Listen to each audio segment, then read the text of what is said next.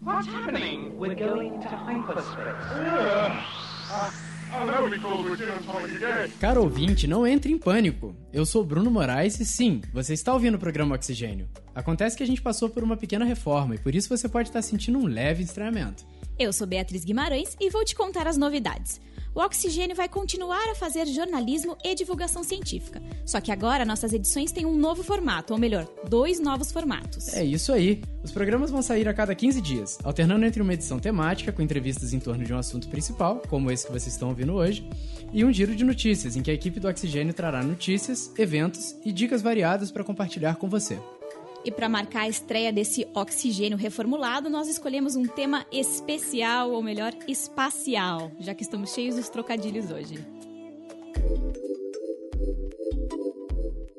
Ciência, cultura e tecnologia. Começa agora o Oxigênio, uma produção do Labjor em parceria com a Rádio Unicamp.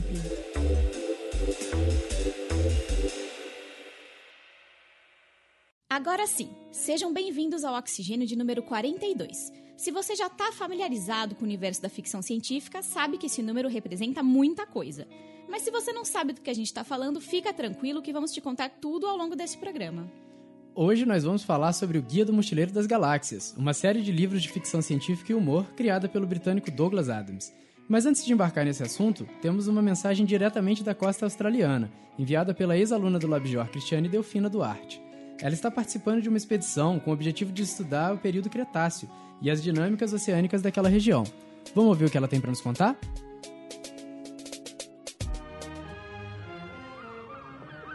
From home base at Monaco on the Mediterranean Riviera, Captain Cousteau and Calypso's crew are ready to depart upon their most ambitious adventure. Visiting dignitaries and members of the world.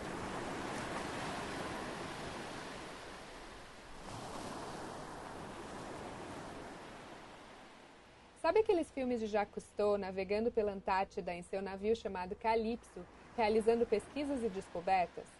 Pois é, essas expedições elas ainda existem, só que com mais tecnologia, conforto e pessoas envolvidas.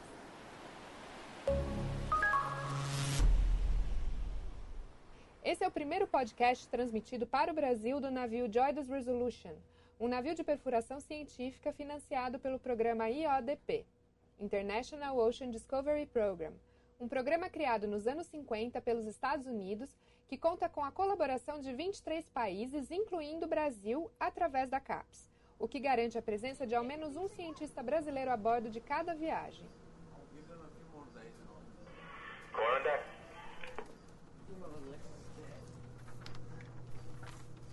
Eu sou a Cristiane Delfina, a primeira agente de divulgação brasileira a fazer parte de uma expedição.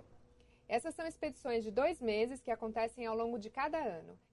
E atualmente elas ocorrem em torno do continente australiano, mas existe uma grande possibilidade de contornarem o Brasil em 2020.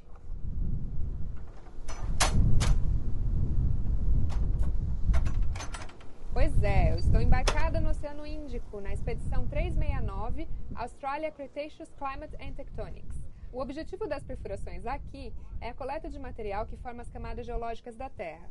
Acúmulos de sedimentos, rochas, materiais orgânicos e microfósseis de milhões de anos que podem trazer informações importantes sobre o passado do planeta, como as mudanças climáticas por que passou, as atividades vulcânicas e a divisão dos continentes. Essa primeira edição apresentou o que é o programa IODP e a Expedição 369. Nas próximas transmissões, eu terei mais entrevistas com cientistas a bordo, curiosidades sobre viver dois meses em alto mar e sobre os principais temas abordados nas pesquisas por aqui. É isso aí, obrigada e até a próxima. Obrigada pela colaboração, Cristiane, e nos próximos programas nós teremos mais relatos dessa expedição que está tão legal. E você, ouvinte, não deixe de conferir também o dossiê de novembro da revista Consciência, produzida aqui no Labjor Unicamp. Neste mês, a revista fala de povos tradicionais, com reportagens, artigos, resenhas e até uma entrevista sobre línguas indígenas, ribeirinhos e caiçaras, diferença e inclusão, entre outros tópicos. The Hitchhiker's Guide to the Galaxy by Douglas Adams, starring Peter Jones as The Book. Looks like it's still in one piece. Yeah, and, and it's still connected to its supply lines. And we find that this provokes them into closer investigation. This is what they find. O Guia do Mochileiro das Galáxias era uma série de ficção científica transmitida pela rádio BBC do Reino Unido no fim da década de 70. Mais tarde, o autor, o Douglas Adams, adaptou a história para uma série de cinco livros, publicada entre 1979 e 1992. A história dos livros começa no dia em que o planeta Terra é destruído. Então, o protagonista da série, Arthur Dent, que é um britânico com a vida extremamente tediosa, ele se vê solto no espaço, sem o seu planeta, e assim, sem nenhuma referência de nada que ele possa é, acreditar ou se lembrar. E ele começa a explorar o espaço pegando carona junto com um dos amigos dele, que na verdade era um alienígena disfarçado na Terra, fazendo pesquisa de campo para o Guia do Mochileiro das Galáxias. E a série, né, do Guia do Mochileiro das Galáxias acabou se tornando um sucesso mundial e hoje a gente está aqui para tentar entender e discutir alguns pontos a partir dessa obra. O que é que tem de ciência nos livros do Adams? É importante unir humor e ciência? Como que tá essa literatura de ficção científica e como que ela ajuda a despertar o interesse pela ciência, entre outros tópicos. Isso, e como é uma obra tão grande, com tantas questões filosóficas e até bastante crítica social, nós é, arranjamos três entrevistados bastante diferentes para tratar dos temas mais diversos. Então nós temos hoje a professora Nayara Santos, que é professora e pesquisadora da Universidade Federal do Maranhão na área de letras, sendo líder do grupo de pesquisa Fixa, Ficção Científica, Gêneros Pós-Modernos e Representações Artísticas na Era Digital, e do projeto de pesquisa Ficção Científica e Sociedade. Temos também o João Eduardo Ramos, que é professor da Universidade Federal de Pernambuco e doutor em ensino de ciências na modalidade ensino de física, explorando principalmente as aproximações entre a arte e a ciência. E por fim, temos o Rui Carlos Sá, que é físico, doutor em física biomédica e cientista do Departamento de Fisiologia da Universidade da Califórnia, em San Diego. O Rui já trabalhou em projetos em colaboração com a NASA e é um super fã do Guia do Mochileiro das Galáxias. Bom, Bruno, o que, que você acha de, para a gente começar essa discussão, a gente falar um pouco do contexto de produção dessa obra? Sim, acho que para falar do contexto de produção não tem como não falar do autor, né? O Douglas Adams ele se formou na área de letras e literatura e durante muito tempo ele foi um mochileiro. Ele viajou por vários lugares na Europa, sempre pegando carona, dormindo em albergues e nessa época ele tinha muito pouco dinheiro. E no dia em que ele teve a ideia para o Guia do Mochileiro das Galáxias, ele descreve que ele tinha comido muito pouco para economizar dinheiro e tomado uma única cerveja, mas essa cerveja bateu muito forte. E ele estava deitado olhando para o céu e é, folheando um livro que era o Guia do Mochileiro da Europa. E ele pensou: nossa, alguém deveria escrever um Guia do Mochileiro das Galáxias. E a partir daí ele começou a pensar que se esse livro fosse escrito, como a galáxia é uma coisa muito grande, ele teria que ser escrito por muitas pessoas. Então ele começou a idealizar vários mochileiros indo fazer pesquisa de campo nos campos mais remotos da galáxia e escrevendo a respeito de diversos planetas. E é a partir daí que surge a ideia de que os seres humanos estão tão isolados do resto da galáxia e tem tanta coisa para aprender que soltar um ser humano totalmente ignorante no meio disso ia ser um bom jeito de discutir várias questões a respeito do nosso próprio lugar no universo e do quanto nossas sociedades podem ser bizarras irônicas e engraçadas. Ele trouxe todo esse humor, então, para um gênero tão sério que era a ficção científica. E também tem outra coisa, né, Bruno? Que o Douglas Adams era um super ativista ambiental, super envolvido com o direito dos animais e era inclusive amigo do Richard Dawkins, para quem não sabe. E isso também é uma coisa que acaba transparecendo na obra dele, né? Exatamente. Ele era uma pessoa muito inteligente com interesses muito diversos e era um, parecia ser um ser humano com uma grande empatia. E ele se envolveu mesmo nessa questão, é, principalmente do ativismo ambiental e da, da, forma como a humanidade lida com as outras espécies. Uma, numa época, ele até foi fazer um tour pelo mundo junto com um biólogo da BBC chamado Mark Howardine para visitar as 10 espécies mais ameaçadas do mundo. Isso rendeu um livro excelente chamado Last Chance to See, sem edição no Brasil. E outro fato curioso é que depois disso, depois de ter visitado algumas dessas espécies, ele se comoveu bastante com a questão da conservação dos rinocerontes e ele participou da, da escalada do Monte Kilimanjaro, promovida pela ONG é, Save the Rhino International, é, inclusive sendo uma das pessoas que vestiu a fantasia de rinoceronte. Eles fazem sempre essa, essa caminhada para levantar fundos né, para a conservação do rinoceronte. E o Douglas Adams, então, andou com essa, com essa fantasia subindo o Monte Kilimanjaro. É, e é muito interessante ver como que o contexto de produção dessa obra acabou impactando no resultado, né, em diversos detalhes é, dos livros. Vamos ouvir o que a Nayara Santos tem para falar sobre isso? Douglas Adams, ele é um caso à parte na ficção científica. Eu diria que ele é um divisor de águas. Porque numa época pós-traumática, que na verdade não existe pós-traumático, o trauma ele permanece, então numa época de pós-guerra e que ao mesmo tempo não era tão pós assim, porque a gente vivia né, ainda na tensão da guerra a qualquer hora, né, a Guerra Fria uhum. e outras guerras que estavam acontecendo ideologicamente no mundo. Ele consegue fazer uma obra que beira ao mesmo tempo o absurdo, mas ele traz o leitor e telespectador e ouvinte e colocando uma narrativa que, ao mesmo tempo que poderia estar longe do telespectador, longe do ouvinte, ele estava muito próximo, porque ele trata exatamente das mazelas, né, de forma irônica, da vida do homem. Então, a partir dessa, dessas questões existenciais todas, é, a gente tem que o, o guia traz muitos conceitos filosóficos assim e muita crítica né, aos nossos modos de vida. E é muito interessante também que essa questão das reflexões críticas, dos conceitos filosóficos, é muito interessante levar isso para a sala de aula, né? Que foi uma coisa que o João Eduardo Ramos, que foi um dos nossos entrevistados, fez durante o doutorado dele. É, ele provocou atividades com os alunos para ver o que, que, rendia disso e como que eles conseguiam trabalhar a ciência a partir do ensino da física. Vamos ouvir o que ele tem para falar?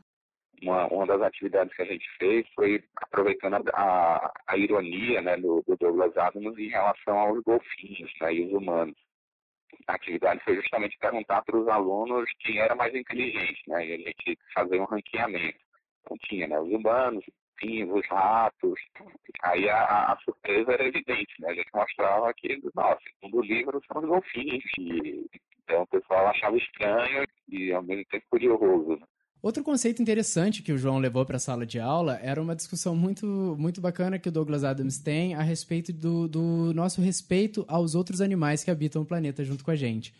E existe uma, uma parte que o João levou para a sala de aula, é, no segundo livro, Restaurante no Fim do Universo, no qual é, devido a todas as discussões da galáxia sobre a ética em se alimentar de outros seres vivos, né, em se alimentar de animais conscientes, alguns pesquisadores desenvolveram uma nova vaca, que era uma vaca totalmente consciente de quem ela era e totalmente dócil e conformada e feliz em servir de alimento para as outras pessoas. Então, essa vaca, bastante inteligente educada, ela ia andando nas mesas desse restaurante no fim do universo e oferecendo as partes do corpo dela que eram mais saborosas. Então, ela chegava na mesa com, ao lado do garçom e ia anotando os pedidos. Ah, olha, eu aconselho que você coma minha alcatra hoje, ela está particularmente deliciosa. O mais legal é que, apesar de racionalmente fazer muito sentido você se alimentar de um animal desse, o personagem humano, que é o Arthur, ele fica completamente aterrorizado em ver isso acontecendo. Uma vez que ele conversou com aquele animal, conheceu ele mais profundamente, ele não conseguia mais é, aceitar a ideia de comer a carne daquele bicho. E aí ele vai e simplesmente come uma salada.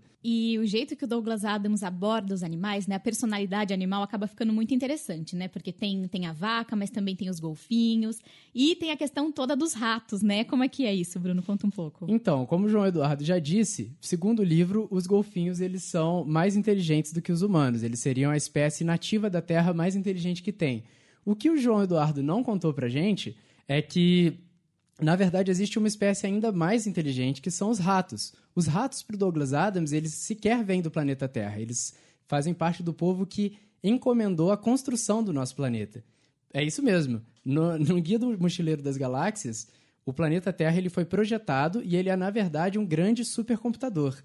E para que esse supercomputador foi feito? Bem, milhares de anos antes da construção da Terra, existia um computador que se dizia o segundo maior computador é, do universo, porque ainda viria um maior e mais potente do que ele. E esse computador chamado Pensador Profundo foi construído pelo povo dos ratos para poder calcular a resposta para a grande pergunta da vida, o universo e tudo mais. E depois de milhares de anos fazendo esses cálculos em silêncio, quando todo o povo se juntou numa praça para poder é, ouvir a resposta que o pensador profundo tinha a dizer, ele disse simplesmente: Bem, a resposta para a vida, o universo e tudo mais é 42. E aí o povo ficou um pouco revoltado, porque isso não é uma resposta que se preze para uma questão filosófica tão profunda. E aí o computador diz: Pois bem, não é a resposta que importa. O que importa é encontrar a pergunta. E essa ideia de que a fazer as perguntas a respeito do universo é muito mais interessante, muito mais desafiador do que simplesmente encarar as respostas prontas, é um, um tema que aparece diversas vezes no livro. A questão dos questionamentos humanos é, que são infinitos, certo? E, inclusive, né, vocês já devem ter notado que a gente escolheu fazer esse programa sobre o livro por conta do 42, né? Era o nosso episódio 42, e aí o colaborador do Oxigênio, que é o Roberto Takata, que a gente tem muito a agradecer, fez um plim lá na reunião e deu essa dica que a gente seguiu. E outra coisa legal, né, Bruno, é o que o Rui, nosso entrevistado, falou sobre essa busca pelas perguntas e não pelas respostas. Vamos ouvir? Há uma parte do livro que é, que é uh, aquela teoria de que uh, se alguma vez alguém compreender o universo, o universo imediatamente rearranja-se para ser mais complicado. E, e é só uma teoria concorrente, é que isto já aconteceu duas vezes. E talvez seja essa também uma parte do anagrama do, do livro, da, da, metáfora do livro. Se alguma vez encontramos a resposta à, à última pergunta, que é porque é que existimos, porque é que estamos no universo, o que é que é o universo, qual é que se pergunta, há sempre uma pergunta a seguir que, que vai se complicar. É impossível, no fundo, chegarmos ao, fundo, ao fim de tudo. Acho que é também um pouco a metáfora do livro. Bom, e nessa linha, já que estamos falando de filosofia, é legal pensar o quanto cada um dos personagens do, do Douglas Adams representa um drama humano específico, assim. E a professora Nayara conversou com a gente um pouco a respeito disso, sobre como essas representações do humano e dos dramas humanos aparecem na obra do Douglas Adams, de uma maneira irônica e engraçada. Até então, a gente não tinha uma obra tão completa em termos de personagem, porque cada personagem tem uma, uma função diferente, tem um homem histórico diferente e essa questão do existencialismo, porque era uma discussão muito presente né, na década de 70. Se você observar, era uma, foi uma época de muito suicídio né, na, na, na Inglaterra, muitas pessoas se suicidavam. Então, esse problema das discussões existenciais, filosóficas, elas permeiam o homem. A forma como ele traz é que é interessante porque mostra que a tecnologia não é capaz de resolver isso. Né? O homem é um ser que vai se questionar a vida inteira. Entendeu? Então, dificilmente nós vamos ter respostas para tudo. Né? Nunca teremos. E, inclusive, né, quem conhece, quem conhece o guia é, sabe quem é o personagem Marvin, né? Vou explicar um pouquinho. O Marvin, ele é um robô que ele é feito para imitar genuinamente né, o comportamento humano. Então, ele é um robô extremamente depressivo, é, e que acaba contagiando todo mundo com toda essa tristeza dele, e disse né, que ele é um pouco um reflexo do que o Douglas Adams estava passando naquele período, né, de, de bastante reflexão crítica e de todas essas questões filosóficas. Exatamente. É um robô que é infinitamente inteligente, mas que tem as emoções humanas, né? Ele meio que não consegue evitar essa grande depressão. E o Douglas Adams ele batalhou com depressão durante muito tempo da vida dele, possivelmente também por ser uma pessoa extremamente inteligente, com muitos interesses e muito sensível, né? É, esse envolvimento dele com as causas ambientais e animais é, mostra assim uma sensibilidade grande. Então, então é interessante pensar no quanto os personagens da obra, além de refletir a humanidade como um todo, também refletem as angústias pessoais do próprio autor.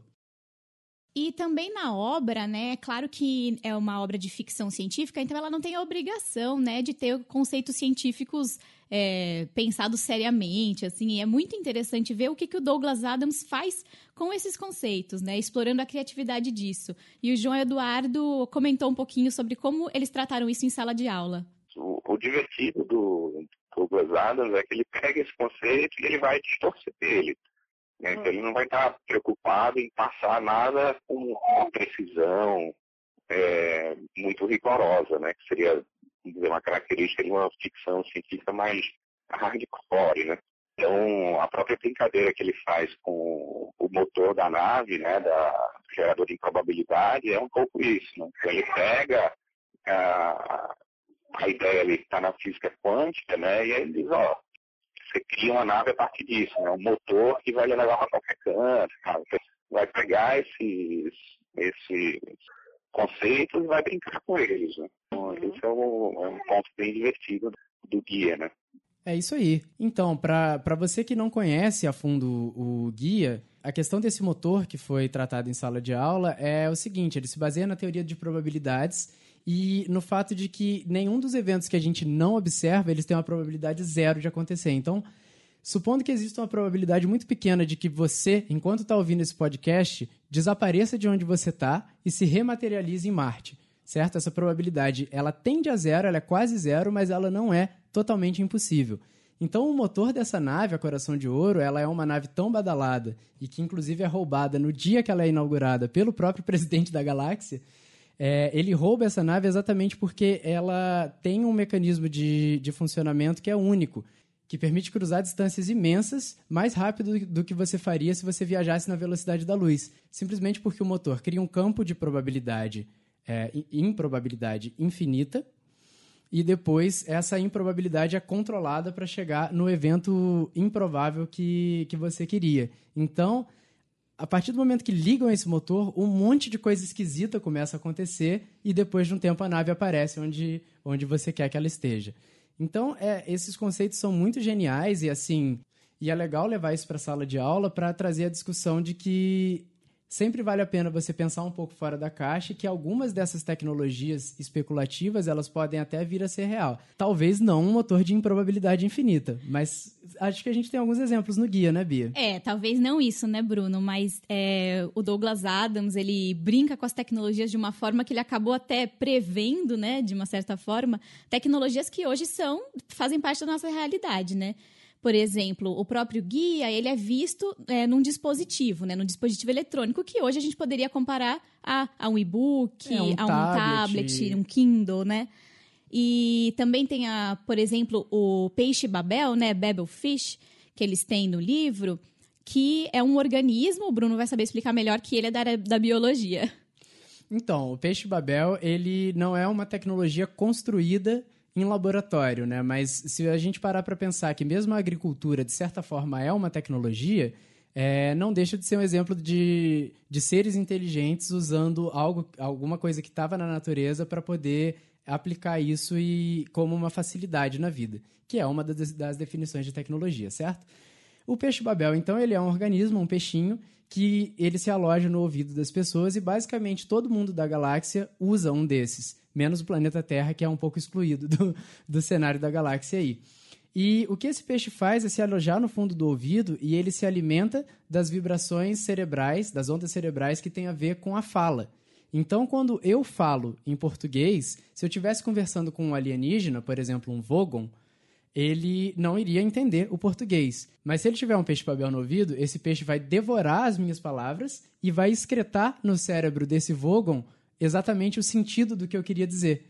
E com isso, você tem uma tradução simultânea. Inclusive, existe um site de tradução, um dos, um dos primeiros sites de tradução, ele se chama Babelfish em referência, né? Muito bacana. E, e o próprio guia, né? A forma como ele é construído, é, de forma colaborativa, né? Como até o Bruno explicou no começo do programa, ele se assemelha muito ao que hoje a gente tem como Wikipedia, TripAdvisor, né? Várias plataformas colaborativas em que você vai, coloca suas dicas, suas informações e constrói o conhecimento de forma, de, é, forma conjunta. Sim, e o Rui tem algumas coisas legais a dizer a respeito dessa coisa de que várias cabeças pensando juntas são melhores do que uma. Vamos ouvir? Por exemplo, a, a ideia de que, de que, um planeta, um, uma comunidade, uma sociedade pode ter inteligência conjunta e pode chegar a respostas melhores do que as respostas individuais, isso é uma coisa que também está muito na moda. Talvez estivesse mais na moda há cinco anos atrás. Esta inteligência dos grupos, não é? Não pedir a um perito, mas pedir a mil pessoas darem a sua opinião e a partir da opinião do grupo chegar à, à melhor solução. Bom, então isso foi o que a gente tinha para trazer a respeito do guia. Mas a gente não podia deixar de falar do nosso feijão com arroz brasileiro, não é verdade? É isso aí, Bruno. É, a ficção científica também existe no Brasil e também tem uma forma super própria de acontecer, né? Vamos ouvir o que a Nayara tem para contar sobre isso? E sobre como a ironia aparece nessa ficção, então? Se a gente, a gente pegar, por exemplo, aqui a década de 80 e 90, nós vamos ter umas obras né, bem nesse sentido. Por exemplo, O Demônio do Computador é uma obra que ela é muito forte em termos de elementos ficcionais, porque ela faz uma uma leitura muito atual e ao mesmo tempo forte, né, no sentido de, do contato do homem com o tecnológico a partir dessa entrega total do homem ao, à, à tecnologia. No caso, o demônio do computador traz a história de um poeta, né, um rapaz que quer ser escritor, e ele é, de alguma forma, o computador dele é demonizado, né? ele escreve, mas o computador modifica. Então, mostrando aí, talvez, essa demonização da tecnologia na, na sociedade brasileira. Bom, é uma pena, a gente poderia passar horas e horas falando sobre isso, mas o oxigênio vai ficando por aqui. A gente espera que você tenha gostado dessa conversa sobre o Guia do Mochileiro das Galáxias e, se tiver algum comentário, uma sugestão, fale com a gente por meio de nossas redes sociais, temos Facebook, Twitter, ou dá para mandar um e-mail para oxigênionoticias@gmail.com. Sim, e lembre-se que os seus comentários podem ser discutidos no nosso próximo programa, no qual a gente vai sentar toda a equipe para conversar sobre notícias e também trazer as colaborações de vocês. Lembrando que o Oxigênio é produzido pelo Labjor em parceria com a Rádio Unicamp. Hoje a apresentação foi minha, Beatriz Guimarães, com o Bruno Moraes, e tivemos a colaboração de Sara Lima e trabalhos técnicos de Ed Paulo Souza e Douglas Vasques. Até a próxima! Até mais e obrigado pelos peixes!